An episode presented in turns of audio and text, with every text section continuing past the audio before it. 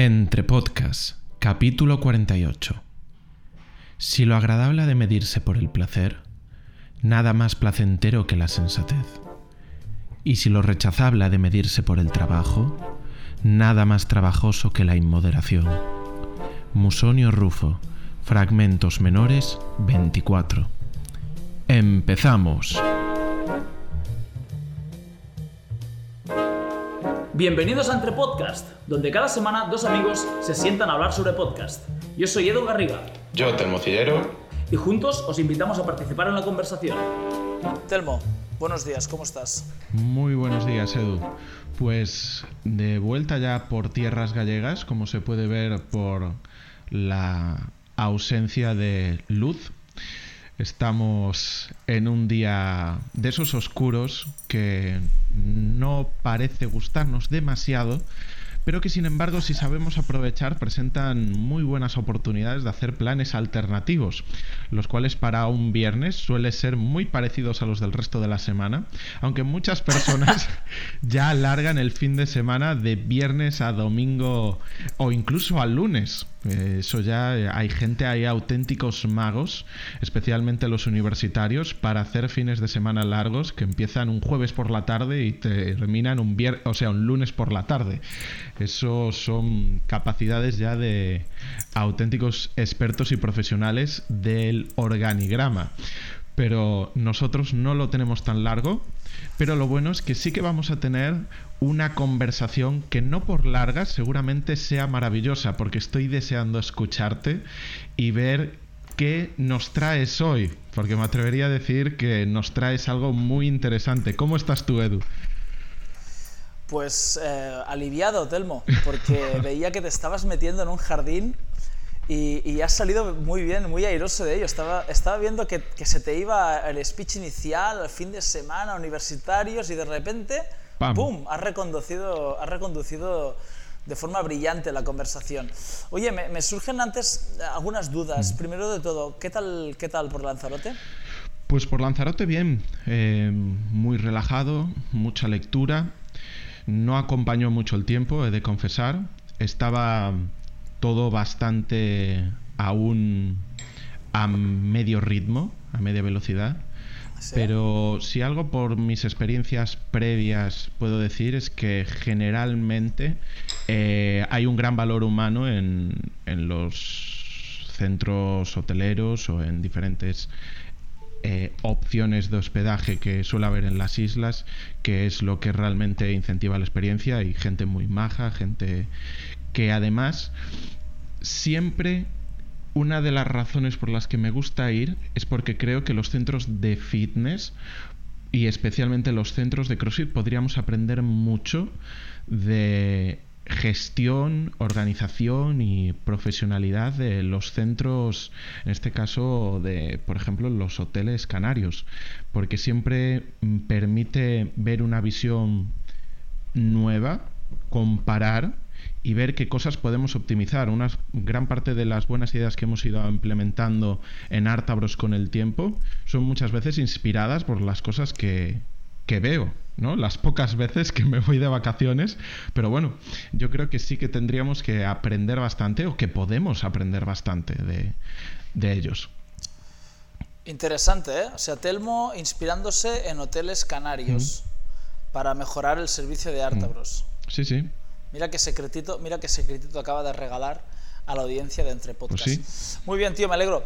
Tenía otra pregunta, porque estabas hablando de que se ve que no estás en Canarias por, por la luz, que esto es una cosa que solo veo yo, y también hay otra cosa que solo veo yo una vez por semana, que es la pared eh, con la que grabas, o sea, la pared que tienes detrás cuando Sí. grabas, que para quien no lo sepa, pues es, se ve un, la, la famosa ventana por la que Telmo mira, un armario alto y, y, una, y la pared misma que parece tener como...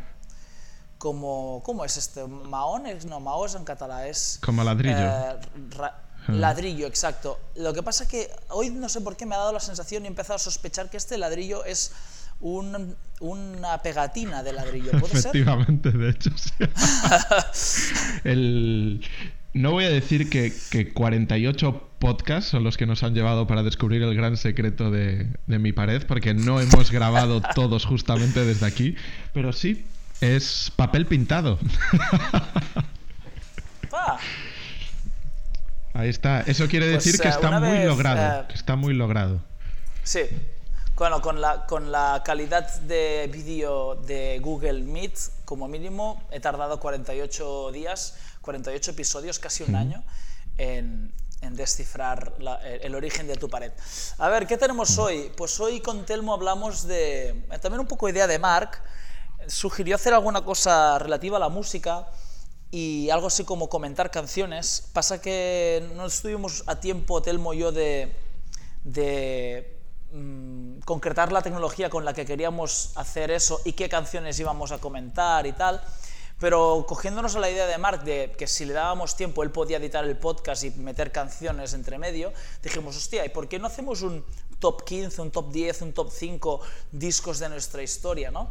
Y como este podcast debe, debe eh, apoyarse en otro podcast, pues cualquier, cualquier podcast de final de año de cualquier programa de Radio 3 serviría para apoyarnos este podcast porque casi siempre la- las dos últimas semanas de Radio 3 todos sus programas son mejor disco del año, mejor disco de no sé qué, mejor disco de no sé cuántos. Así que hoy en resumen va a ser un mejores 8 discos de la historia de Telmo, mejores 8 discos de la historia de Edu y aparte vais a escuchar, a escuchar un tema de los, de los cinco primeros discos de nuestra lista de ocho.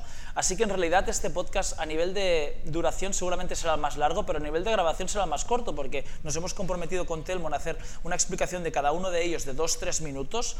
Es decir, que habrá unos treinta y pico minutos de grabación que luego Mark... em, convertirá con su magia en un podcast de más de una hora poniendo las canciones en postproducción, que es una cosa que evidentemente hoy no haremos. Y incluso será el primer podcast que me escuche de la historia de Entre Podcast, Telmo, porque muy probablemente escucharé tus recomendaciones, a menos que ya las haya escuchado, y a ver qué tal ha quedado maridado con la edición de Mark y, y la postproducción y la escucha de la canción que tú escojas. Ah, así que para mí, antes de empezar, sí que me gustaría aclarar un par de, de consideraciones que, creo que son oportunas. La primera es que mi lista de 8 es una lista de 15 en realidad, que he tenido que, recortar y es una, una práctica que hice, que hice en el confinamiento. eh, las primeras semanas, que era 15's Best, y le pregunté a gente que sabía mucho de música y que me gusta su opinión, que me pasaran sus listas de 15 álbumes favoritos de la historia, si me los fui escuchando durante el confinamiento. La primera cosa que quiero decir es que mi lista de 15 álbumes muy probablemente sea una cada día distinta, ¿no? Esta es la primera. O sea que es la, la- que hice ese día y hoy seguramente haría otra y mañana otra.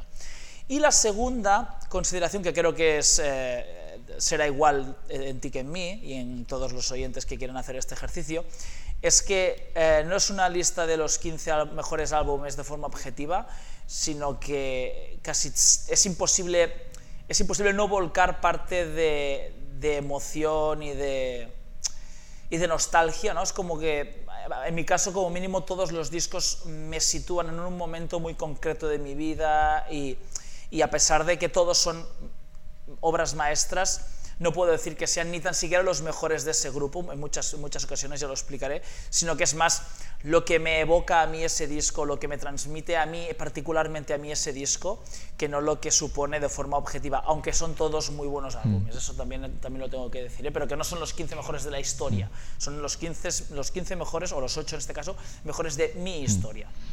Sí, eh, maravillosa explicación. La verdad es que te estaba escuchando y me estaba quedando anonadado con la exposición. Eh, por mi parte, simplemente matizar que mis discos, la verdad es que no están tan pensados. Van a ser ocho aportaciones que, que, que podrían ser a lo mejor mañana otras ocho aportaciones, pero realmente creo que lo interesante, y ya aviso navegantes, va a estar en, en el presidente del club de música de Entre Podcast, que es Edu Garriga. Y estoy deseando, la verdad, ver el producto final. Por un momento me habías ya transportado como si hubiésemos grabado el podcast y he tenido que volver y decir, espera que aún queda grabarlo, ¿no? Entonces...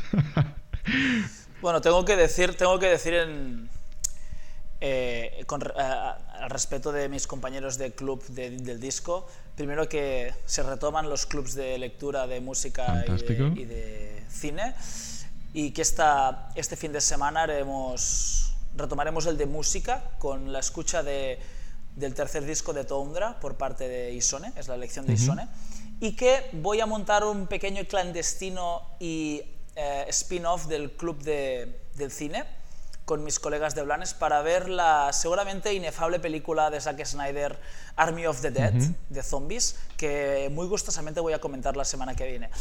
Y, seguramente no, no a bien. Pero bueno, oye, ¿te parece si arranco yo? Dale, por supuesto. Vale, mi disco número 8 y así me lo saco de encima porque estoy seguro que muchos lo van a esperar y del que he hablado 3 millones de veces en este programa, en, en vídeos de YouTube y en toda mi puta vida. ¿Sabes cuál es, Delmo? Sorpréndeme. Arctic Monkeys, Whatever People Say I Am, That's What I'm Not. El primer disco de Arctic Monkeys, lo he explicado mil veces, lo explicaré mil una vez. Eh, es un disco inexplicable que, que cuatro niños de 18, 19 años de Sheffield grabaran ese disco es, es, sencillamente inexplicable. Nunca jamás han vuelto a grabar nada parecido. Lo han intentado con su segundo álbum, que es muy bueno, pero no es. Pero ya se le ve, se le ve el cartón. Luego decidieron muy inteligentemente, yo creo, eh, virar su carrera hacia otros lares. Y el último disco de los Arctic Monkeys es muy interesante. Y han ido tocando distintos palos con mucho éxito.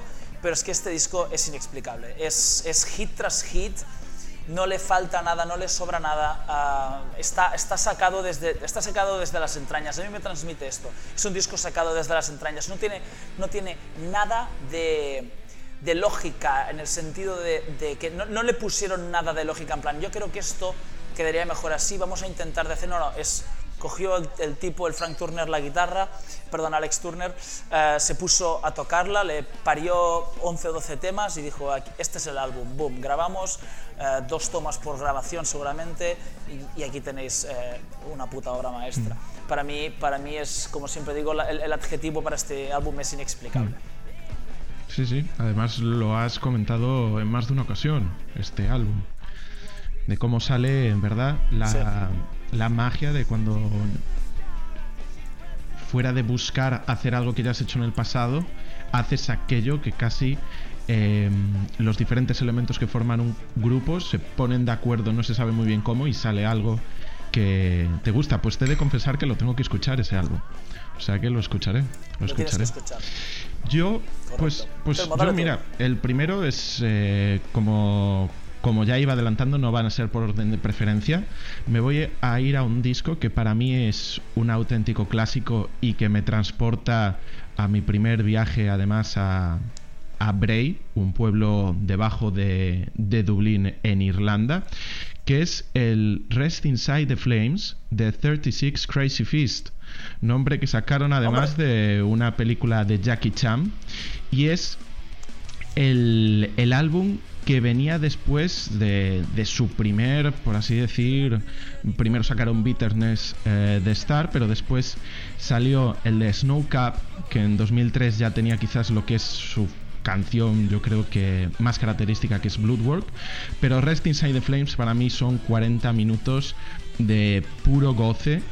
Y además tiene mm, no solo una, una colaboración fantástica de, en la canción Aurora con Howard Jones, que sino que sucede una cosa y es que tiene dos de esas canciones del disco, una Midnight Swing y la otra The City Nights, es casi la misma canción, una en acústico, una tal cual, eh, banda metalcore eh, con influencias muy nu metal y tal, pero que si las escucháis las dos, son canciones diferentes. Es una experiencia que merece la pena escuchar las dos. Aquí queda, aquí queda el ejercicio. Sí, ahí queda el ejercicio. La verdad es que no, no, no he entrado más que. Bueno, no, he entrado. He siempre sobrevolado muy la superficie de los 36 eh, Crazy Fist. Y de hecho traigo, traigo en mi lista hay un grupo, hay un grupo que podría estar en la familia de, de los buenos de los 36 pero nunca llegué a entrar, no sé por qué, así que me gusta mucho que los hayas uh, traído porque, va a ser un buen, un buen ejercicio, em, reescuchar o, escuchar por primera vez de forma activa los 36 Crazy Fist. Vale, voy con mi, con mis 7. Todavía, estamos, todavía no pondremos cortes musicales de estos, o a lo mejor sí, ya veremos. Eh, este que traigo, número 7, es, un, es más que, que una predilección eh, emocional, es más una reivindicación a la música, un, un un alegato de amor a la música, el que hizo DJ Shadow con su Introducing. DJ Shadow eh, es un, productor y DJ muy ubicado en el mundo del hip hop, que hizo con el Introducing, hizo una oda, es una oda a la música.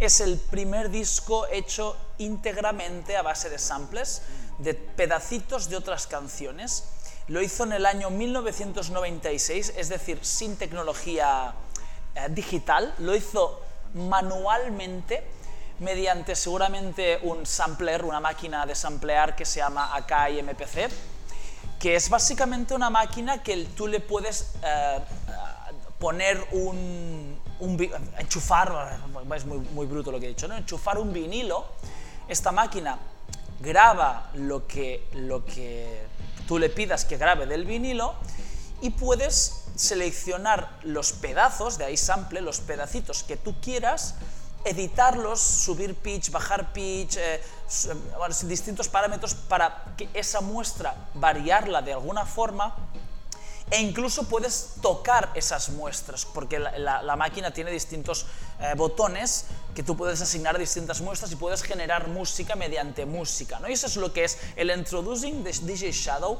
es generar música mediante música, que esta es la técnica del sampling y que el hip hop se, se fundamenta en ella, pero es que este disco está hecho íntegramente a base de ello y no solo esto, sino que es es un homenaje a la música en el sentido de que DJ Shadow estuvo, creo que 10 años, y si queréis escuchar el, el, disco, tal vez lo escuchéis y diréis, ah, es un disco de bases de hip hop. Sí, es un disco de bases de hip hop, podríamos decir que sí, pero todo está hecho desde la, el, el, digging, que es, que es la técnica de sumergirte, o sea, está literalmente sumergido, y cuando digo literalmente, lo digo de verdad, miraos el documental de cómo se hizo el, introducing, porque el tipo eh, se, o sea, va a buscar las entrañas de la industria musical, los desechos de la industria musical, lo que nadie nunca quiso de la industria musical, los grupos de los años 70, 80, 90 que nadie nunca escuchó, que lo intentaron y fueron, fueron rechazados, fueron rebotados de la industria musical, porque al final la industria musical, como cualquier otra industria, produce productos, pero produce también rechazos, produce taras y produce residuos. DJ Shadow va a buscar ese residuo, se rodea de los discos más insólitos de la historia, de los discos que jamás ha, querido nunca nadie, y con esos pedacitos de esos discos crea su obra maestra que es Introducing, o sea que es para mí un, un homenaje a la música el Introducing, sin más. Qué bueno, qué bueno. Pues yo voy a ir con Emery ni más ni menos. Emery es una banda de Seattle. Em, bueno, Seattle, no sé qué hice ahí. El, que tuvo no ha sido nunca un grupo especialmente conocido. En sus inicios fue un grupo de post-hardcore, pero está formado por personas muy espiritualistas que han ido pasando por estilos muy diferentes. Cuando digo también espiritualistas, como personas que indagan mucho dentro mm, de, de lo que es ser humano y especialmente con bastante influencia cristiana porque es una, es una banda cristiana también, aunque no tiene relevancia realmente para lo que es su producto. Y aunque tuviese su gran momento de gloria eh, con dos discos que fueron simplemente brutales dentro de ese género, para mí eh, con diferentes líneas de voces, dos personas cantando voces limpias increíbles, el teclista, como no podría ser de otra manera, dando unos gritos fabulosos en ese momento con The Question en 2005 y I'm Only a Man en 2007. Es un grupo que ha desaparecido mucho y ha cambiado completamente su estilo, aunque se puede encontrar diferentes vaivenes. Así que voy a presentar eh, su último disco que es White Line Fever, que tiene temazos como Some of Us, o sea, Some of Us, em, el cual todas las canciones de una manera muy curiosa eh, tienden a, si la escuchas tranquilo y en el momento adecuado, de transmitirte cosas muy especiales y de invitarte a pensar sobre diferentes facetas de, nuestra vida, ¿no? Así que invito mucho a que le peguéis un viaje a, a Emery. Eh, si os gustan las cosas más suaves, podéis ir con este que acabo de deciros que es su último disco de 2020.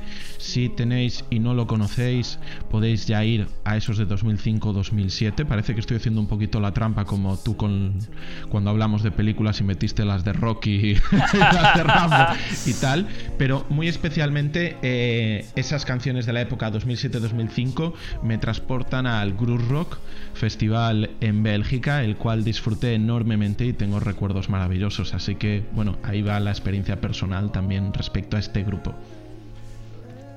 Qué guay. Pues voy yo con mi petición número 6, que todavía no pondremos música seguramente, que el otro día puse un post en, Instagram que era algo así como si no sabes qué entrenar, haz back squat, que esto lo hizo, lo dijo Camille Blanc, creo, una vez. Si no sabes qué escuchar, escucha Radiohead y si no sabes qué hacer, ayuda a alguien, ¿no? Pues eh, mi, mi, puesto número 6 es para Radiohead, que en realidad es cualquier cosa que haya hecho Tom York, o sea, si no sabéis un día qué escuchar, escuchad cualquier cosa que haya hecho Tom York, que es el cantante y líder de Radiohead, y para escoger un álbum, porque tengo que escoger uno de Radiohead, pero esta es la tarea más difícil del mundo, escoger un álbum de Radiohead, voy a, voy a escoger el Kit A, Kit A, que es del año 2000, porque es el que reinventa las normas del juego. Eh, Radiohead habían, habían hecho Pablo Honey, que es un disco que, que bueno, en su momento pues sonaba muy a noventas, sonaba muy comercialillo en su, en su estilo, el típico rock, rock noventero, alternative rock americano. Tiene su, el disco que los ha hecho ultramillonarios, que es Creed, ¿no? tiene el, single Creed, que ha permitido a, Tom York hacer lo que le ha dado la puta gana, porque cuando haces Creed, y, Creed eh, debe ser de las canciones que más se ha versionado y que más derechos de autor ha generado, a partir de ahí puedes hacer lo que te dé la puta gana porque tienes la vida más o menos asegurada con Creed. Pero es un disco, Pablo Honey, de los que, de lo del que renegan los Radiohead y jamás tocan nada suyo en directo. Incluso hay, hay algún challenge así medio divertido en el que se fotografía, se intenta fotografiar a Tom York la cara que hace cuando le ponen el Pablo Honey para que se lo firmen. O sea, si tú buscas Tom York, Pablo, Pablo Honey en, Google, hay bastantes fotos de Tom York matando con la mirada a sus fans que quieren que le firmen el Pablo Honey porque es como un disco que para nada representa a Radiohead. ¿no? Luego hacen su andadura por el rock ah, con, el, con el y el OK Computer, que el OK Computer es como el otro tótem de Radiohead pero es que es con el kit A, con el, el de Benz y el OK Computer ya es un poco, bueno, ya tenemos, ya, ya hemos pasado por el aro, nos hemos bajado los pantalones hasta las rodillas y, nos hemos puesto vaselina por el ano, ahora vamos a hacer lo que nos dé la puta gana. Y, sí, y, y, el, y el kit A, el kit A es como, esto, esto es lo que me da la puta gana de hacer y es una obra maestra, sin, sin paliativos, sin más pues muy bien, muy gráfica además la, la, explicación, así que ¿qué más, qué más se puede pedir? Pues yo, la siguiente propuesta va a ser una que además comentamos en tu última visita por Coruña, que me preguntaste qué venías escuchando en el coche. Y yo te dije, ¿te acuerdas? No. no, me acuerdo. Y te dije, te vas a acordar de la respuesta que me dijiste. Te dije, pues venía escuchando City and Color. Ah, amigo. Y yo te dije algo así como que es que claro, tengo muchas cosas con City and Color. La primera es que mi muy buen amigo Runo versiona un par de temas de City and Color y las segundas debe ser algo relativo a que todos los cantantes de hardcore se acaban pasando a la guitarra acústica, ¿no? Algo así puede ser. Puede ser, puede ser, efectivamente, sí. Y además añadiendo un algo así que, a medida que nos hacemos mayores también vamos pasando a, cosas más suaves. Pues sí, City and Color es el proyecto en solitario de, Dallas Grimm, eh, antiguo cantante, bueno, cantante de Alexis on Fire. Y tiene, la verdad, eh, auténticas maravillas. Voy a hablar de... La verdad, voy a decir el, uno que se puede encontrar en Spotify, que es eh, City and Color Europe 2011. Eh, directo en Londres. ¿Por qué la elección de este? Pues muy sencillo, podría haber elegido por ejemplo Bring Me Your Love, que es un disco fantástico y que además su título lo coge de una historia corta de Charles Bukowski que se llama igual y que de hecho hay una edición que está muy chula que, cuenta con ilustraciones de un ilustrador que se llama R. Cram, ¿vale? Eh, pero creo que es una de esas personas que gana incluso más en directo. Tiene un tono de voz, eh, los arreglos de guitarra que hace, el... yo creo que es parte de la experiencia. Entonces recomiendo por eso que no eh, va a ser el único en directo de todos los que tengo.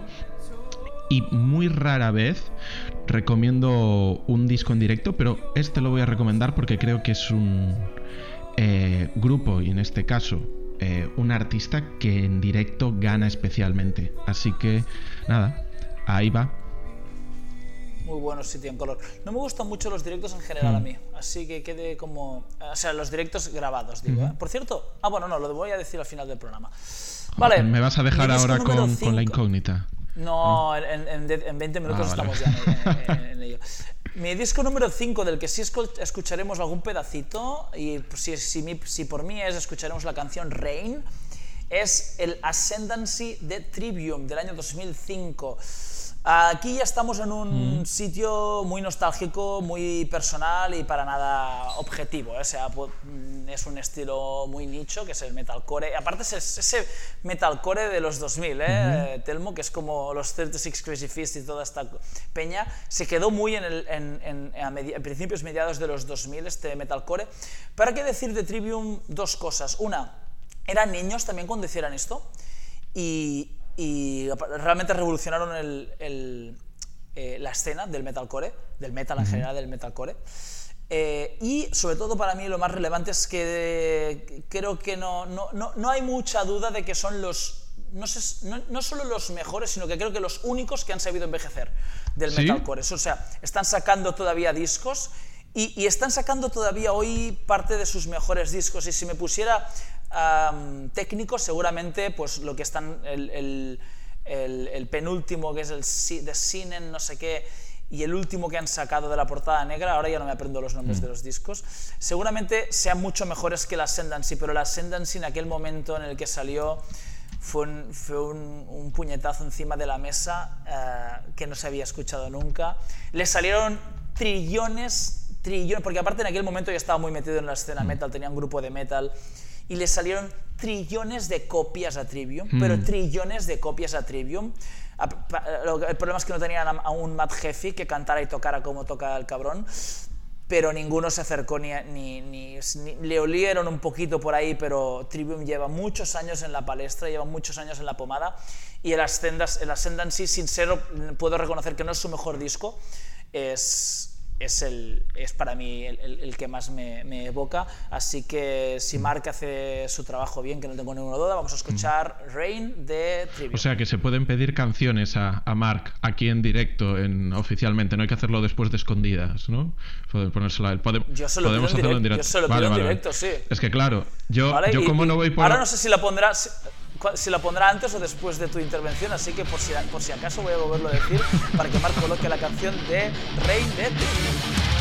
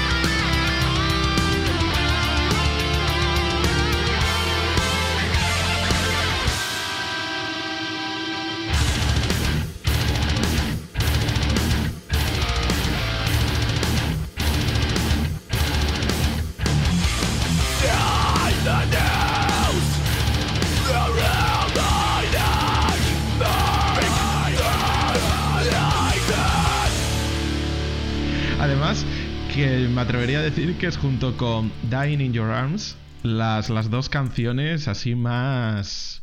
¿Cómo lo diría? Más famosas del disco. O sea, porque Dying in Your Arms es, es brutal. Sí. Yo creo que era la... Sí, no, no, no sabría qué decirte sobre la famosidad del disco porque Mm, para mí es como todo el disco de principio a fin, es, es, una canción gigante que me la sé entera, así que no lo sé, no sé cuál es más famoso. Bueno, pues eh, yo voy a dejar eh, esa propuesta también de esa canción cuando escuchéis el disco, porque yo creo que es también muy, muy característica. Pues sí, no, no me esperaba yo que, que viésemos a, a Trivium por aquí. Pues mm, yo voy a dar un, un girito y voy a poner algo así como muy muy juvenile, ¿no? Muy muy adolescente que va a ser recomendar All Time Low, pero para esto se necesita sentirse muy muy joven, muy dicharachero. y eh, porque es básicamente una banda de pop punk eh, cuyo vocalista principal es Alex Gaskar, que la verdad tiene unos acústicos muy, muy dignos y de hecho en Put Up or Shut Up, el disco que voy, que voy a recomendar, quizás porque para mí se ha quedado como lo más característico de, todo lo que era en aquel momento su su escasa discografía. Estamos subiendo un poquito, ahora ya estamos en 2008, ¿vale? Para sentirse joven de pelo largo con degradado, alisado japonés para aquellos que lo lograsen y ese tipo de cosas así muy de flequillito de lado. Eh, tiene, tiene canciones muy buenas y además tiene un par de canciones acústicas que son Coffee Shop Soundtrack, que habla de una aventurilla o no con una figura de poder, en este caso una profesora que había un poco de tonteo, por lo que se puede saber o no se puede saber, nunca se saben con estas cosas, y Jaycee Ray, que es también una canción muy buena. Eh, la verdad, mm, os voy a recomendar eso, muy de sentirse nostálgico y, una escucha fácil. Hmm. Muy bueno. ¿Y alguna, has dicho la canción? Pues venga, voy a recomendar, ya que estamos, Coffee Shop Soundtrack, la, la versión acústica. Eh, son las, las, canciones de este grupo en ese momento se caracterizaban mucho por riffs eh, rápidos, muy marcados de, del pop punk de la época y incluso este es un disco que, tiene carga bastante personal, porque además Lullabies es una canción que escribió el propio Alex Gaskar eh, después del suicidio de su hermano. Entonces también es eh, eso, una, una, época para ellos adolescente y que siguen tocando y que tienen mucha fama además dentro del sector.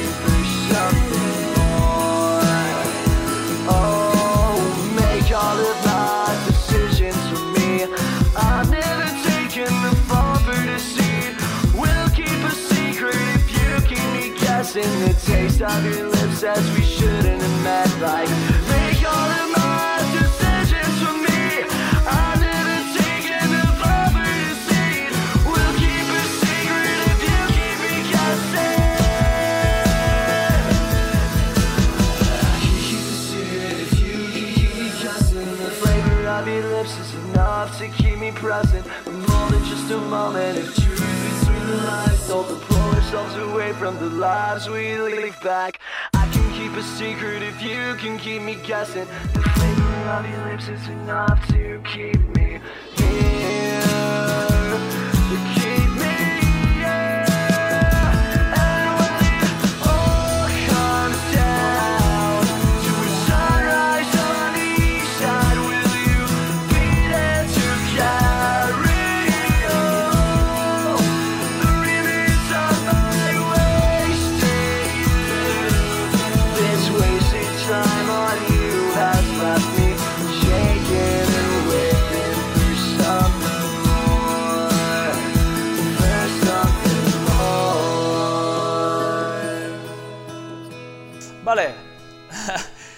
Mi, top 4, estamos en el top 4 y voy a decir eh, el grupo madrileño Toundra con su disco 2. Y hay una cosa que te va a gustar mucho de este grupo, Telmo, que es que su primer disco se llama 1, su segundo disco se llama 2, su tercer disco se llama 3, su cuarto disco se llama 4 y a que nunca dirías cómo se llama su disco número 5. Pues no se llama 5. Correcto, se llama Vortex, pero utilizan, utilizan eh, numeración, numeración eh, romana para poner el título a sus, a sus discos. Tondra es un grupo de, de post-rock instrumental, de estos casi ambientales, ¿no? Y, y, rock, o sea, porque luego voy a traer algo que no es rock, pero es un tal. Y me pasa un poco lo mismo que con Trivium. Eh, reconozco que el 3 es seguramente mejor que el 2, incluso podríamos decir que el 4 es mejor que el 2 también. No lo sé, pero es que el 2 es, es, que es muy buen disco y aquí ya se me mezclan tantas cosas, Telmo, que no sé realmente discernir entre el 2, el 3 y el 4. Como he dicho, Isone eh, traerá ma mañana al, al, Club de Música el 3, uh -huh. porque realmente es una elección increíble, pero es que el 2 es, es todavía, es, es, todavía... Claro, estos grupos a medida que se van haciendo grandes van quitando un poco el pie del acelerador y, y el, y el 2 todavía tiene mucho pie en el acelerador, ¿no? Y aparte está también ubicado en una, en una parte de mi historia que, que resuena particularmente mmm, significativa. Y, y, no sé, no puedo recomendar otro que no sea el 2. Y aparte voy a recomendar la, la última canción del álbum, que es Bizancio. Eh, y le voy a pedir a Mark que, la, como la canción dura 7 minutos y pico, que la corte pero que la corte con los últimos tres minutos y no los primeros tres minutos, porque es un tema que, que es que termina en un lugar, o sea, termina tan arriba. Eso sí, pido por favor a la audiencia que quiera entrar en Tundra, que entre por el disco que sea, si entra por el 2, que entre por el 2, pero que se escuche el álbum entero, que no haga la guarrada de escucharse temas sueltos, porque el, el álbum coge otra dimensión si se escucha de principio mm -hmm. a fin, cualquiera de, de, sus álbumes coge otra dimensión, otra dimensión si se escucha de principio a fin, así que eh, os dejo con, con los últimos tres minutos de Bizancio.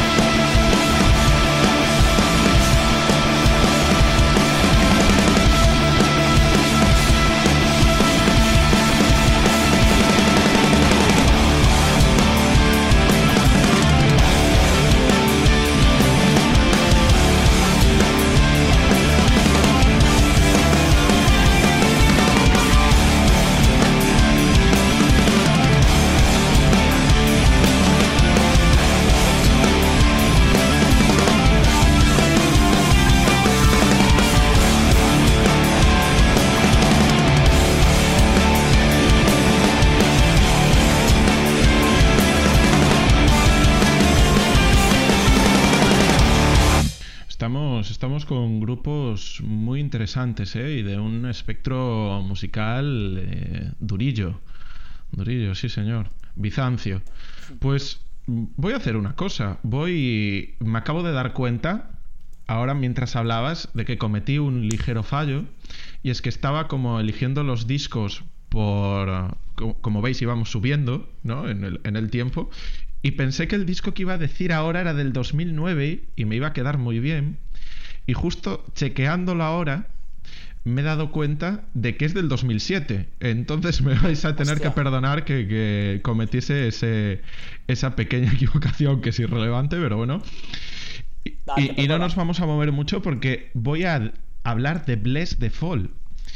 Bless the Fall, que es un grupo metalcore escrimo, al menos en aquel momento, eh, también con influencias cristianas, curioso, y voy a hablar de un álbum debut en este caso con el que era su vocalista entonces, que era Craig Mavitt, y que se llama His Last Walk, que tiene auténticos temazos, como, bueno, es que es una experiencia, este disco es para escucharlo como el anterior de, Tundra, es para escucharlo todo seguido.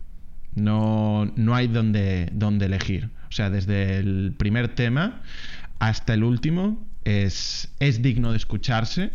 Y quizás mm, aunque me sería muy difícil marcar cuál es mi canción favorita de esta, eh, o sea, de este disco, porque la de Guys Like You, eh, Make Us Look Bad, es un temazo, quizás sea el que más se escucha. Eh, y Ginia es brutal y viene justo después, o sea, la segunda y la tercera canción del disco, y la primera era, A Message eh, to the Unknown piensas que, eso va a seguir bajando el ritmo, pero es que después te encuentras con que el, tema 5 es Rise Up, el sexto es Times Like This, y, dices, esto no va a parar nunca, es un auténtico... Si fuera como el nombre del disco His Last Walk, querrías hacer esa caminata una y otra vez, ¿no? Entonces, quizás por decir, voy a decir Virginia, que además es una canción corta, y simplemente ahí os lo dejo. Eh, buenísima también. Yo tengo además una. Lo, si os animáis a escuchar los discos, tengo predilección, excepto por el caso comentado de All Time Low, por los discos que tienen varias líneas vocales. Eh, por ejemplo, Emery son auténticos maestros de líneas vocales. Y, y Bless the Fall también juega bastante con, con, lo que era su vocalista principal, Craig Mavitt, y lo que era su vocalista Em, solo de, de Screams, ¿no? que era el bajista. Entonces, bueno, ahí queda, recomendación.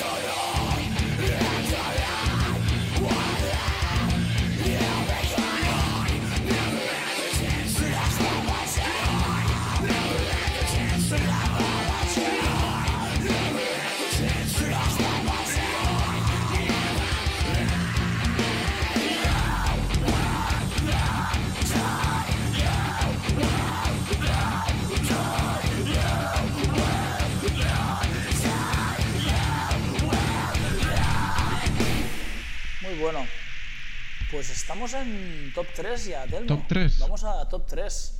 Top 3. Pocas sorpresas en... No, sí, yo creo que hay... Fácil... Bueno, para, para quien me conozca, evidentemente no, pero esta que voy a recomendar ahora es la última que tiene guitarras distorsionadas. Lo digo por si alguien ha llegado hasta aquí y dice, esta peña va a, poner, va a hacer un disco de rock. Eh, en mi caso no. De hecho, todo lo que hay antes del top 5 mm, prácticamente no hay nada de guitarras. Bueno, los Arctic Monkeys sí. Mi top 3 y mi última guitarra distorsionada que vamos a escuchar es el disco Punk in Drablic de NoFX del año 1994. Eh, el año 1994 le sucedía algo al punk rock, no se sabe el qué. ¿En qué año, perdona? Todos los 94.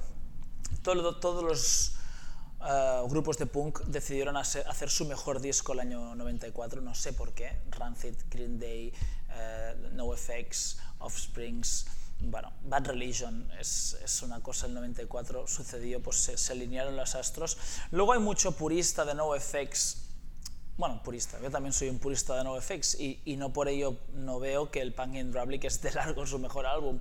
Pero no, es como, bueno, es mejor reivindicar el disco anterior al Punk in Drablic o el disco anterior del anterior del Punk in Drablic o incluso me he llegado a encontrar gente que reivindica como mejor disco de NoFX el, el, el, S&M Airlines, que es como el anterior del anterior del anterior, el anterior del Punk in Drablic, que está bien como ejercicio de de, qué sé, de, de pedantería, pero es que no hay, no hay por dónde cogerlo. El, el punk in Drablic mm, reescribe las normas del, del hardcore melódico, del mal llamado hardcore melódico, y, y es, es- es si- single tras single.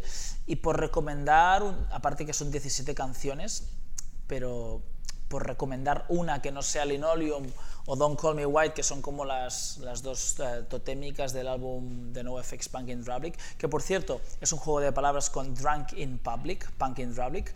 Ah, voy a recomendar el tema Lori Meyers, que os dejo a continuación.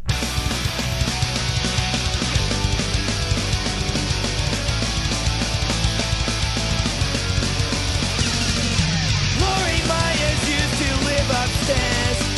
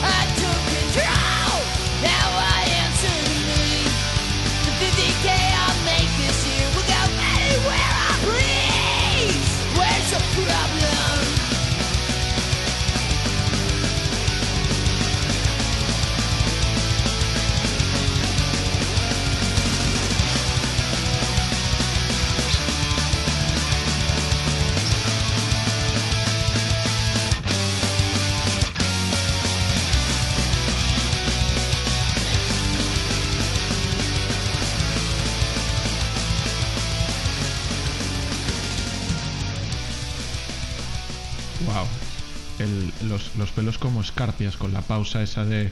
os- de, de haber escuchado este temazo. La verdad es que ahora mismo estoy, Edu. Nos, ha quedado- nos está quedando muy Nos está profesional quedando- este, ¿eh? Ese ya estamos calentando motores porque deberíamos de, bueno, un poco lo adelantaste al principio, pero deberíamos de confesar que tenemos in the making uno que sí que vamos a hacer así tal cual, que va a ser sí, sí. eh, elegir canciones que Mark haga su magia, como muy bien decías tú antes, que ponga la canción y nosotros lo estaremos escuchando en directo. Entonces eso quiere decir que, estaréis escuchándolo con nosotros, viendo nuestras reacciones, por así decir. Entonces, eh, así que, bueno, a ver, a ver qué sale de ahí. Pues yo eh, iba a hacer un poco de trampa. Iba a hacer un poco de trampa, pero Llevas muchas trampas hoy, ¿eh, sí, Telmo? hoy me levanté un poquito trampulleiro, pero...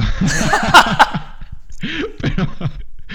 Pero venga, iba a hacer una recomendación de un disco eh, creado por mí en mi cabeza, que sería un disco eh, llamado Asking Alexandria Acoustic Sessions. Porque Asking Alexandria es un, es un grupo de, de metal británico eh, liderado por Danny Workshop, el cual ya hemos comentado en algún momento ha tenido etapas complicadas eh, de drogadicción, etcétera. Ahora está en un, en un momento mucho mejor de su vida y parte de ese proceso que incluso en un momento determinado, como también muchas veces suele pasar, eh, dejó el grupo, fue sustituido y después volvió, hicieron en 2017 un, un disco con, eh, con el mismo nombre que la banda, que es Asking Alexandria, donde hay eh, temas tan buenos como Alone in a Room o Into the Fire, por decir así la más de, de lo más conocido. Y sobre todo, ¿por qué elijo esas dos canciones para, para recomendaros? Porque como decía, en mi cabeza está un, disco fantasma, que sería recopilar diferentes temas de a lo largo de la carrera de estos artistas y hacerlas en acústica y todas presentadas en acústica, porque también se puede encontrar, por ejemplo, en YouTube eh, Someone Somewhere, que es otro auténtico temazo y que no pertenece a este disco. Pero bueno, un poco medio de trampa, pero al mismo tiempo he recomendado el quinto álbum del grupo. Entonces, eh, creo que me lo vas a perdonar. Sabes que además son trampillas buenas, son trampillas buenas. Ah, te, lo perdo- te lo perdono si, si presentas el tema que vamos a escuchar. Vale, pues vamos a escuchar Alone in a Room Acoustic Version.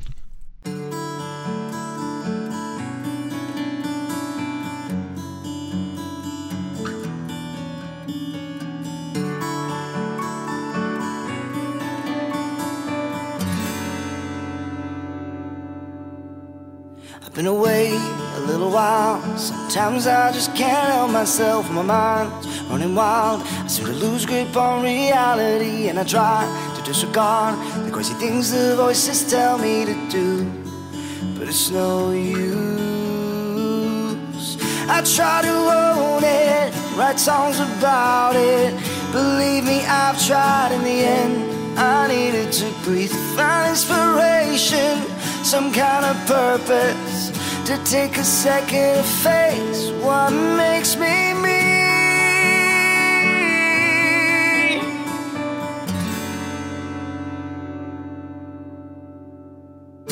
All I needed was the last thing I wanted to sit alone in a room and say it all out loud.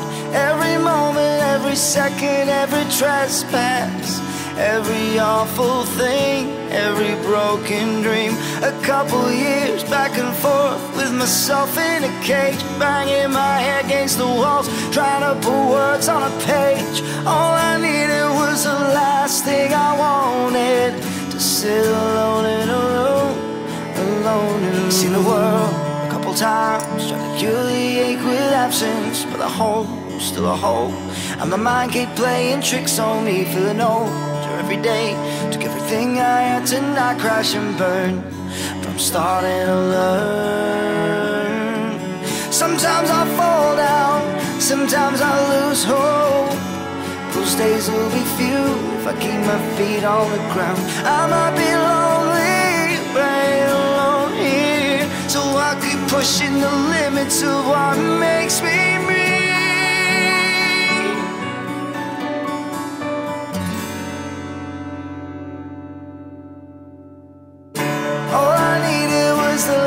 thing I wanted to sit alone in a room and say it all out loud.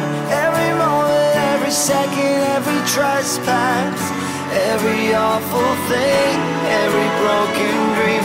A couple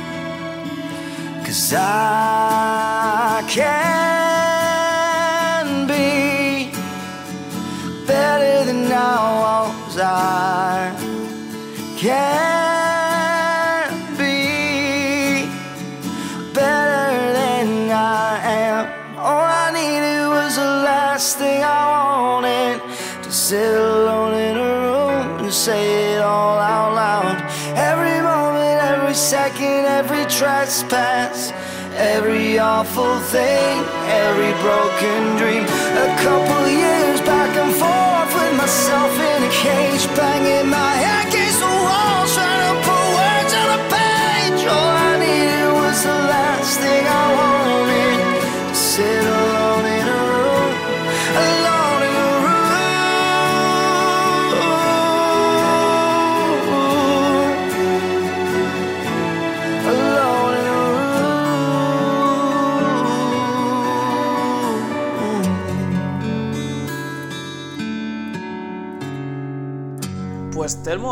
antes de mi top 2, te tengo que decir que llevas dos acoustic versions en tu top 5, ¿no? All Time Low, Coffee Shop Soundtrack, Acoustic Remix, y Asking Alexandria, Alone in a Room, Acoustic Sí, Version. sí. Sí, sí. Muy bien. Más, más en tu top 6 estaba City and Color, que también es un cantante de hardcore con su vertiente acústica. Yo no sé qué está esperando Telmo Cillero en montarse un, un, un proyecto con guitarra de palo Sí, y, y ahí con sus movidas, ¿no? El primer, el primer artista estoico podría ser, tío. Sí, sí, sí, sí. Con, con letras estoicas. Madre de Dios. Te, el- te- te imaginas Bueno. el panorama. Podría ser la mar de interesante. Pero bueno, he de confesar que de vez en cuando recupero las pocas habilidades que tuve en el pasado cuando visito la casa de mi madre, donde tengo la acústica. Me encierro en mi habitación, me transporto al pasado y, y toco un par de temitas. Así que nunca se sabe. Yo te se sabe. animaría, te animaría a hacerlo, te animaría a hacerlo. Sé que tú me animarías Va, a hacerlo. No sé si la gente sé. querría que lo escucharme. A los que habría que habría gente que sí, habría gente que no, Mm. como en todo. Va, mi top 2, mi segundo álbum. Y aquí sí que ya nos relajamos un poco y entramos en prácticamente un universo paralelo que es el que construyeron los Sigur Rós, grupo islandés Sigur Rós. Sigur Rós, no los con conozco, su- ¿eh? Uf, ahí, ahí si entras es, es, es como una, es, es la militancia, ¿eh? Sigur Sí. Rós.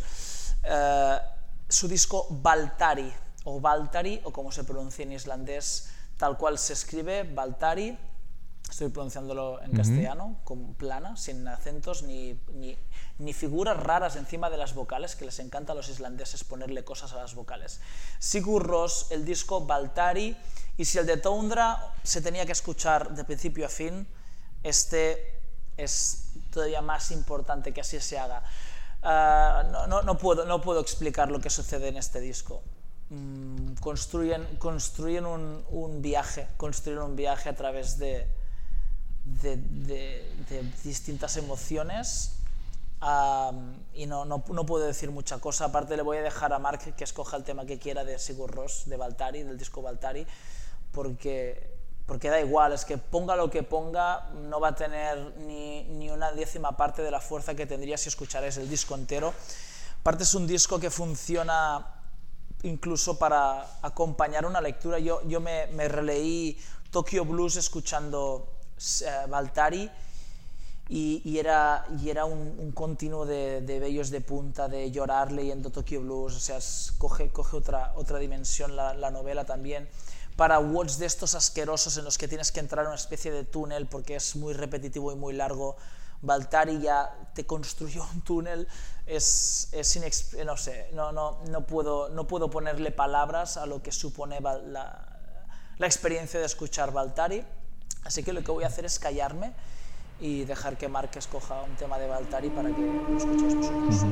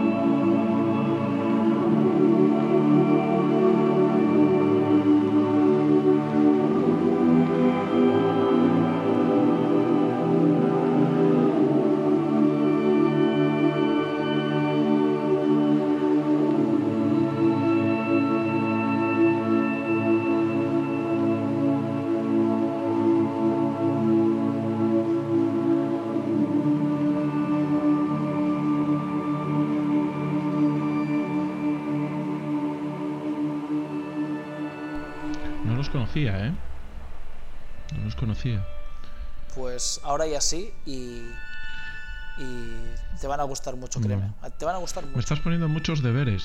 Muchos deberes.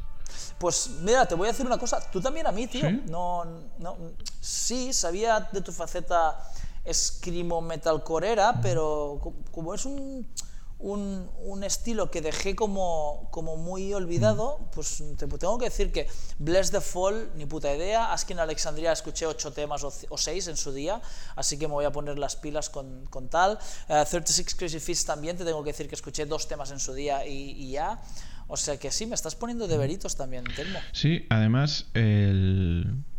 fue. Esto eh, lo, lo he comentado en más de una ocasión con mi amigo Xavi de CrossFit Eolo, que nos conocemos desde 2012 cuando coincidimos los dos en Mundo CrossFit y que es una persona a la que estimo muchísimo y, que es el famoso, el famoso. De hecho, muchas. Sí, ¿Sí? sí, sí. Y de hecho, muchas veces eh, nos veían juntos y nos decían, ostras, pero vosotros sois casi hermanos, ¿no? También hay gente que no ve bien, pero es bastante. Es, es bastante mejor parecido Xavi, bastante más fuerte. Pero sí, sí, ahí está, unidos también por el CrossFit y la música. Y no me voy a mover mucho, la verdad. Eh, como, como decía, y, quiero dejar claro, esto no es un top, ¿vale? Son simplemente eh, discos que por una razón o por otra me han quedado conmigo, pero como podrían ser otros que han quedado conmigo, no he hecho orden de preferencia. Y y que escucho otra música que no sea la que estoy mencionando también, pero quizás sea eh, muchas veces esa canción que de repente te pones y tienes que escuchar todo el disco porque te transporta a otro momento, a otra época, o porque relacionas lo que sea, o porque de repente son esas que incluso te apetece en, en el coche sentir que, que- que vas votando en el coche, ¿no? Por la razón que sea. Y este voy a decir Under Oath un grupo post-hardcore y también parece que, que ando mucho por esa rama. eh, en su momento de influencias cristianas, marcadamente cristiana, aunque de nuevo no es necesario eh, ni, ni obviamente estar interesado en el mundo cristiano para, eh, eh, o sea, sacar valor de las letras, sino que aparte las letras no tocan eh, excepto en partes muy concretas, aspectos de, de la religión o de las creencias particulares de estas personas, pero sacaron en su momento, en 2004, el que sería realmente el rebirth, ¿no? El renacimiento, el salir de este grupo, porque antes tenían otro cantante y era un un estilo súper eh, rudo, duro, escrimo puro, de esto de que o tienes las letras delante o no entiendes ni papa, ¿no? O sea, por ejemplo, cuando escuchas Hatebreed, grupo puro, hardcore, Sí. moscore, entiendes lo que Jamie Jasta está diciendo. Es fantástico Hatebreed, pero quizás no, no me inspira eh, mucho en este momento de mi vida. Pero Under Oath y este disco en particular, They o sea, They Are Only Chasing Safety, es eh, fantástico. O sea, fantástico. Eh, para mí, la canción. Las dos canciones estrellas de este disco serían Reinventing Your Exit, que escribió Gillespie, el que es el. Una de las características de este grupo, además, es que las voces eh, limpias las hace el batería, el cual canta muy bien. Tiene un estilo, además, muy característico tanto que le llevaría a hacer incluso otros grupos en el que él es el cantante y compositor de todos los instrumentos y bueno, una, una auténtico figura, aunque actualmente no le sigo mucho desde hace años el, el- camino. Y el segundo tema de este disco, eh, que quizás sería el que diría a Mark que pusiese, que es a Boy Bruce Red Living in Black and White. Can you feel your heartbeat racing? Can you taste the fear in your sweat? You've done this wrong, it's too far gone. These sheets tell of regret. I admit that I'm just a fool for you. I'm just a fool for you.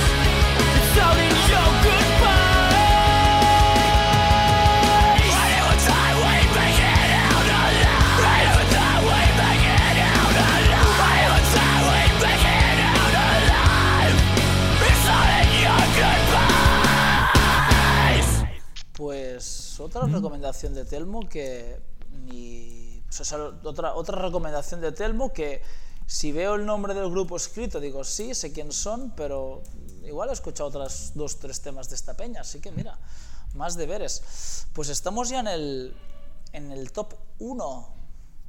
Qué, qué absurdo, qué, qué- qué absurdo top uno. decir top 1.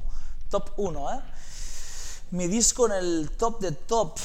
Y aquí tengo que decir que ni es seguramente el mejor disco de Manel, ni es eh, seguramente ni tan siquiera el mejor top 15 de la historia, pero tengo que poner a Manel, tengo que poner... Que por cierto, aquí viene la sorpresa, hoy voy a un concierto de Manel, tío. Hoy ¿De voy a Manel? volver a ir a un concierto, sí, hoy voy a volver a ir a un concierto.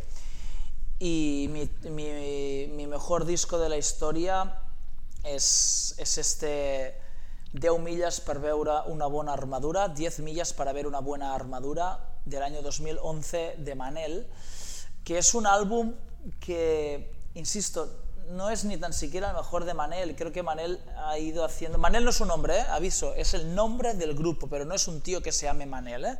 es un grupo que decidió llamarse Manel. No es... Han ido reinventándose constantemente, que es algo que valoro yo mucho de, lo- de los artistas, que se reinventen. Y este disco está muy anclado en, el, en su pasado sónico. Es prácticamente se puede tocar con una guitarra acústica el disco entero. Ahora ya tiran mucho más de sonidos electrónicos y aunque aunque siguen, o sea, actualmente Manel si, si les, les quitas todo el sonidito a- a- siguen siendo un grupo con dos guitarras acústicas y una batería, ¿eh? pero han sabido re- revestir muy bien su sonido para que suene distinto y actual. En cualquier caso, este, este 10 millas de Manel es, es un disco, y siempre lo digo, que tiene las mejores letras jamás escritas en catalán. Esto es muy grandilocuente, puede que no sea así, pero para mí lo es, porque están todavía en la frontera entre ahora ya hacen letras que no sabes si tomártelas literalmente o metafóricamente y el- su primer disco eran como letras demasiado mm, cómicas este disco está en una frontera entre lo divertido y lo trascendental Cómicas. que dijiste. toca temas sí la- la- el primer disco sí el primer disco sí y este segundo álbum de Manel 10 millas 10 millas para 10 millas para ver una buena armadura está mm, en el equilibrio exacto tocando temas muy muy muy trascendentales muy es un disco súper nostálgico es un disco hecho desde la nostalgia pura y, y tiene canciones como Benvolgut, que es algo así, que es, una es muy difícil traducir, es como bienvenido, no, eso sería Benvingut. Benvolgut es como querido, ¿no? Benvolgut Telmo, querido Telmo, es como querido, ¿no? Y, y, la- y es una figura que se inventan ellos, que es la figura de- del Benvolgut, la figura del querido, que es eh, el ex, el ex de tu actual pareja. Ese es el querido, ¿no? Y es una, un- una figura de la que se habla muy poco, ¿no? Pero todos tenemos, ¿no? Y, habla del volver a casa, o sea, ir a casa de tu actual pareja y ver cosas del ex de tu pareja, de encontrártelo un día por la calle, de la historia que hay antes de, tu historia, ¿no? Tu historia con tu pareja se dibuja de una forma, pero antes hay una precuela, ¿no? En la que tú no existías. Eso es, eso es benvolgut, eso es querido. Luego toca temas como ¿qué pasará cuando estés en tu lecho de muerte abrazándote a una señora que serás tu pareja en aquel momento y tú estés pensando en la que fue tu primera pareja? ¿no? que es como que no tiene por qué ser el amor verdadero, pero sí es el primer amor y eso lo será siempre, ¿no? Y la mayoría de personas no es su primer amor no es el último, ¿no? Y habla de, de estar en, eh, en constante recuerdo de lo que fue tu primer amor sin ni tan siquiera saber nada de ella, que puede que haya muerto, puede que tenga nietos, puede que sea una señora enfadada en un banco haciendo cabrear a los niños, puede ser muchas cosas, pero lo que seguro que ese es tu primer amor, ¿no? Y la canción se llama am, Criticarem las nuevas modas de pentinats, que es criticaremos las nuevas modas de peinados, porque es una frase que ni tan siquiera se dice en la canción, porque es lo único que tienen en común esas dos personas que en su día se quisieron con locura, porque fue su primer amor, fue la- el, el descubrimiento de todo, y ahora, 70 años más tarde, lo único que comparten es que en, en el anonimato y en la soledad critican los nuevos peinados de los jóvenes, ¿no? porque ya son viejos y son unos amargados. Esta canción es, es, es para echarse a llorar, y no la voy a poner porque dura seis minutos, y la que voy a poner es una canción que habla, insisto, eh, escuchaos, lástima que no todo el mundo, entiendo que no todo el mundo habla catalán, pero Manel canta muy, los Manel cantan muy lentos y es de muy fácil entendimiento. Aparte han hecho conciertos por toda España, ¿eh? no es un grupo de, fiesta mayor catalana, es un grupo de, de- estadio, no hacen ya fiestas mayores. Y el tema que voy a recomendar de Manel es un tema que habla de las vidas que no hemos tenido y fantaseas sobre todas estas puertas que hemos cerrado en algún momento. La canción empieza con la frase, mira, sale el sol en las ciudades donde pudiéramos haber vivido, podríamos haber vivido, y termina con la frase, ah, que la vida, que las vidas que no hemos tenido simplemente no existen. Y con eso cierra la canción y entre medio pues hace un viaje por vidas hipotéticas, fiestas mayores que jamás han sucedido, casas que jamás has tenido, jardines soleados que jamás has disfrutado y hace pues una pequeña una pequeña vuelta hacia universos paralelos con personas con las que podrías haberlos vivido y jamás los vivirás. Es, es, es no sé, no, no se me ocurren, no, no- he escuchado nada mejor en catalán a nivel, a nivel lírico y a pesar de que Manel han evolucionado eh, musicalmente muchísimo, su, tocan, tocan, tocan lugares muy, muy, muy sensibles en este, en este álbum que se los recomiendo a todo el mundo, especialmente a ti, Telmo, que estás aprendiendo catalán. Así que os voy, os voy a dejar con Bola de Cristal de Manel.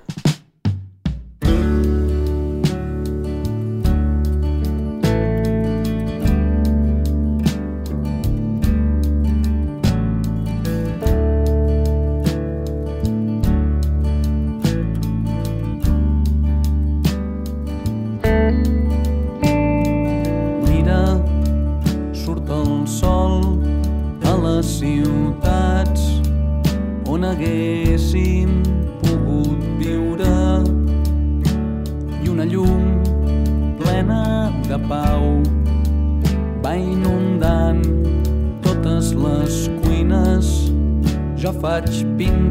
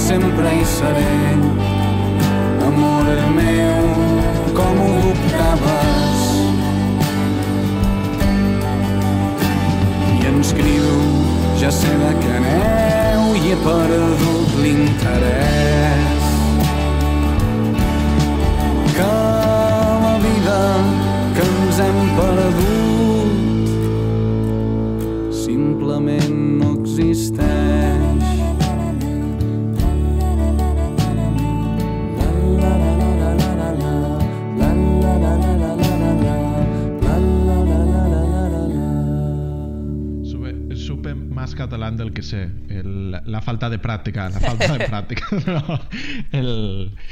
Joder, pues sí, muy, muy buena recomendación. Yo creo que eh, nos ha sorprendido a muchas personas.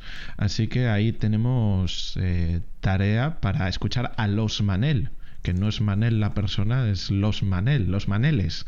¿no? Lo que pasa es que no queda, no queda tan bien Los Manel. Los Manolos, los Manolos. Manolos. Pues yo voy a hacer una cosa, Edu, no te va a sorprender a estas alturas. Voy a hacer una trampa más. Pero es que no puede ser que siempre que haya trampas sean tuyas, así que hoy he juntado varias. Y voy a utilizar a un cantante. Voy a utilizar a un cantante que es posiblemente uno de mis cantantes favoritos. Tiene una capacidad vocal eh, espectacular. Que es eh, Johnny Craig. Eh, Johnny Craig es un cantante ameri- americano-canadiense. ¿Y por qué lo voy a utilizar a él como trampa?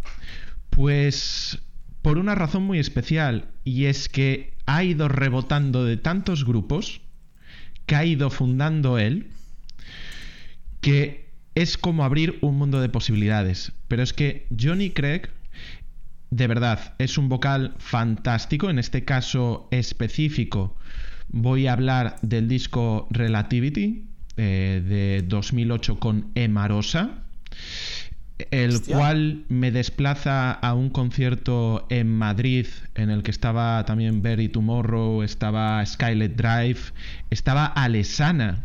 Eh, también si alguien conoce a Alesana es como un concierto brutal para los que le gusta ese tipo de música, también con varias eh, voces, como, como podía, como iba adelantando antes. Y este disco empieza posiblemente con uno de los inicios más potentes de cualquier disco. La primera canción es The Past Should Stay Dead y empieza con Johnny Craig haciendo cosas de Johnny Craig, que es demostrar la capacidad vocal que tiene. Eh, ha tenido ya en aquella cuando lo vimos en directo mi amigo Pablo y yo, al cual Pablo es una de las mejores personas que conozco en este mundo, eh, ya estaba muy metido en consumo de estupefacientes eh, y, se le notaba, y aún así era capaz de hacer un- unas performances brutales. No, no fallar las notas. Ha ido pasando por muchos grupos. Ha, fundado en su momento Dance Giving Dance, que es un grupo fantástico. Tienen una capacidad musical increíble, los, los instrumentos suenan por todos lados. Este te iba a gustar mucho a ti, Edu, porque mete muchas cosas de... Son básicamente músicos, experimentan, ¿no? Dentro de, de- de su modo de hacer música, experimentan. De repente ves líneas que te pueden, que te pueden, sí, que te pueden recordar al jazz. En otro momento es como verte metido en un mundo más eh, hardcoreta. En otro momento es un rock más clásico, ¿no? La verdad es que juegan y todo eso te lo puedes encontrar en la misma canción de seis minutos. Es, son músicos, son músicos. Pero también fundó Slaves, que es un grupo que está bastante bien. Marosa ha cambiado mucho desde que él se fue, pero aún así merecen, merecen ser escuchados. Y básicamente, pues eso, recomendar este álbum en concreto. Incluso él tiene, bueno, como no podía ser de otra manera, y ahora no lo quieren en, en ningún grupo, aunque parece ser que por fin, y espero que así sea eh, por su bien, eh, que ya ha terminado con todos sus problemas, porque es de estas personas de puerta giratoria, ¿no? Que entraba en un centro, salía, volvía a consumir, entraba en otro centro, volvía a, a salir, volvía a consumir y así una vez tras otra. Si alguien no ha escuchado, escuchad nuestro anterior podcast con, Gerard, con Gerard. Y, y él merece muchísimo la pena, pero este disco Relativity eh, empieza con muchísima fuerza. The Past Should Stay Dead, eh, brutal. Así que ahí os, ahí os lo dejo. Johnny Craig, nosotros haciendo trampas y os acabo de dar varios grupos, Slaves, Emarosa, Dance Giving Dance y al mismísimo eh, Johnny Craig en su trabajo en solitario.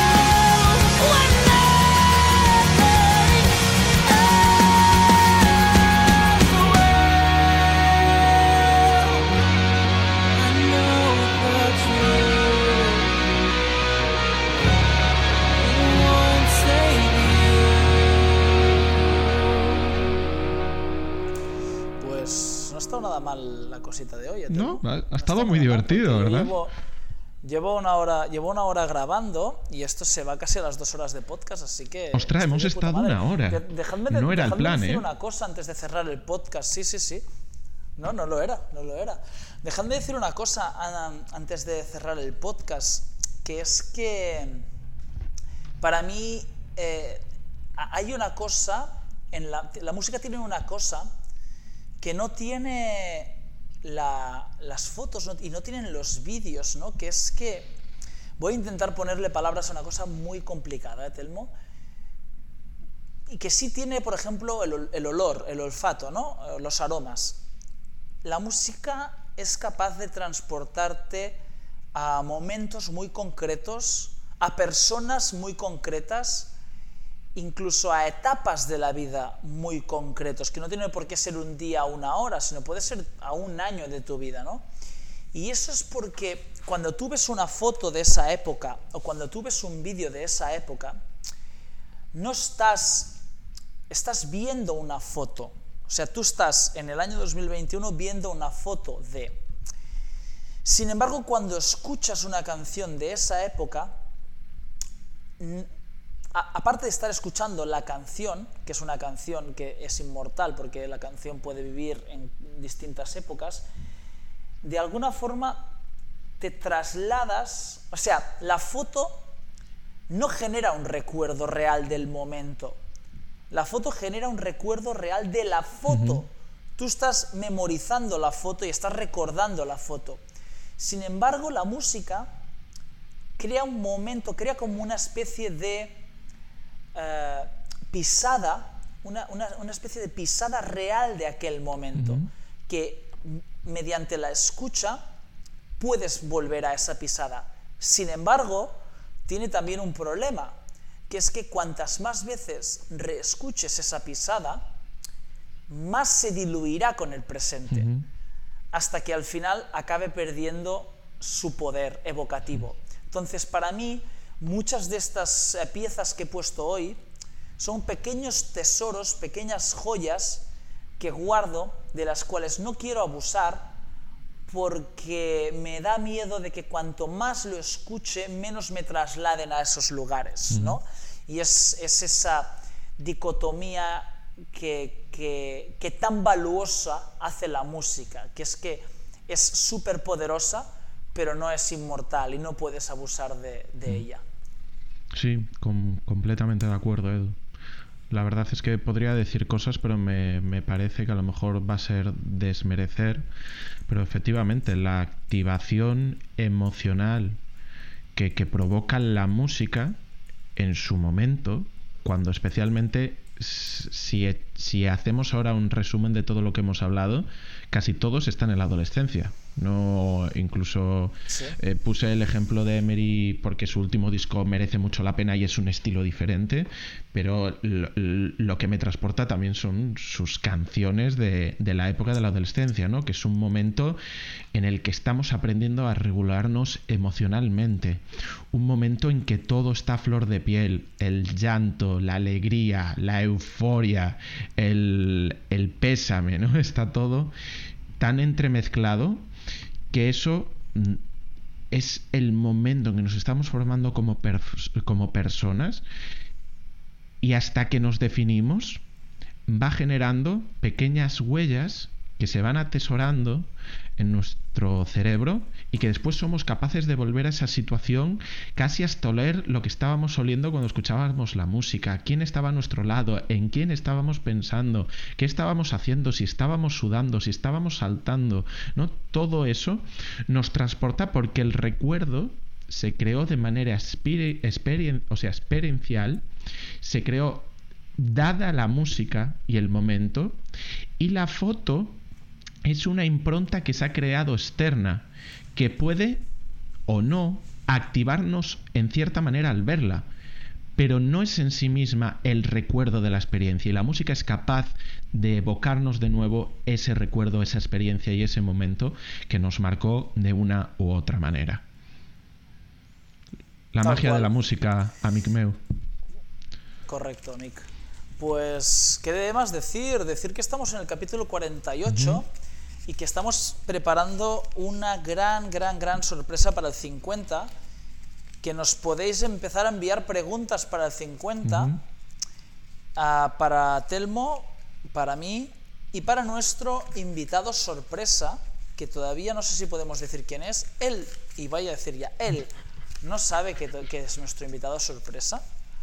Pero yo creo que podéis empezar a enviar preguntas eh, especulando quién podría ser.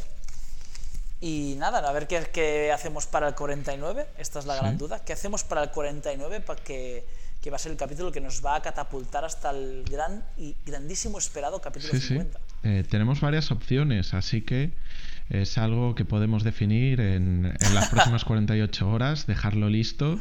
Pero sí, irnos enviando las preguntas, como siempre podéis hacerlo en, nuestros, en nuestras cuentas de Instagram o en nuestro correo electrónico entre podcastinc inc arroba gmail.com y ahí estaremos como siempre la verdad me encantan ya lo he dicho en otras ocasiones me encantan los episodios de preguntas y respuestas y con nuestro invitada o, in- o sea con nuestra invitada o nuestro invitado sorpresa que Ya he dicho que era Ah, un ah, lo has hombre, ¿eh? dicho Ya he ya. dicho Vale, era vale, vale. Bueno, pero a lo mejor era un masculino eh, general, ¿no?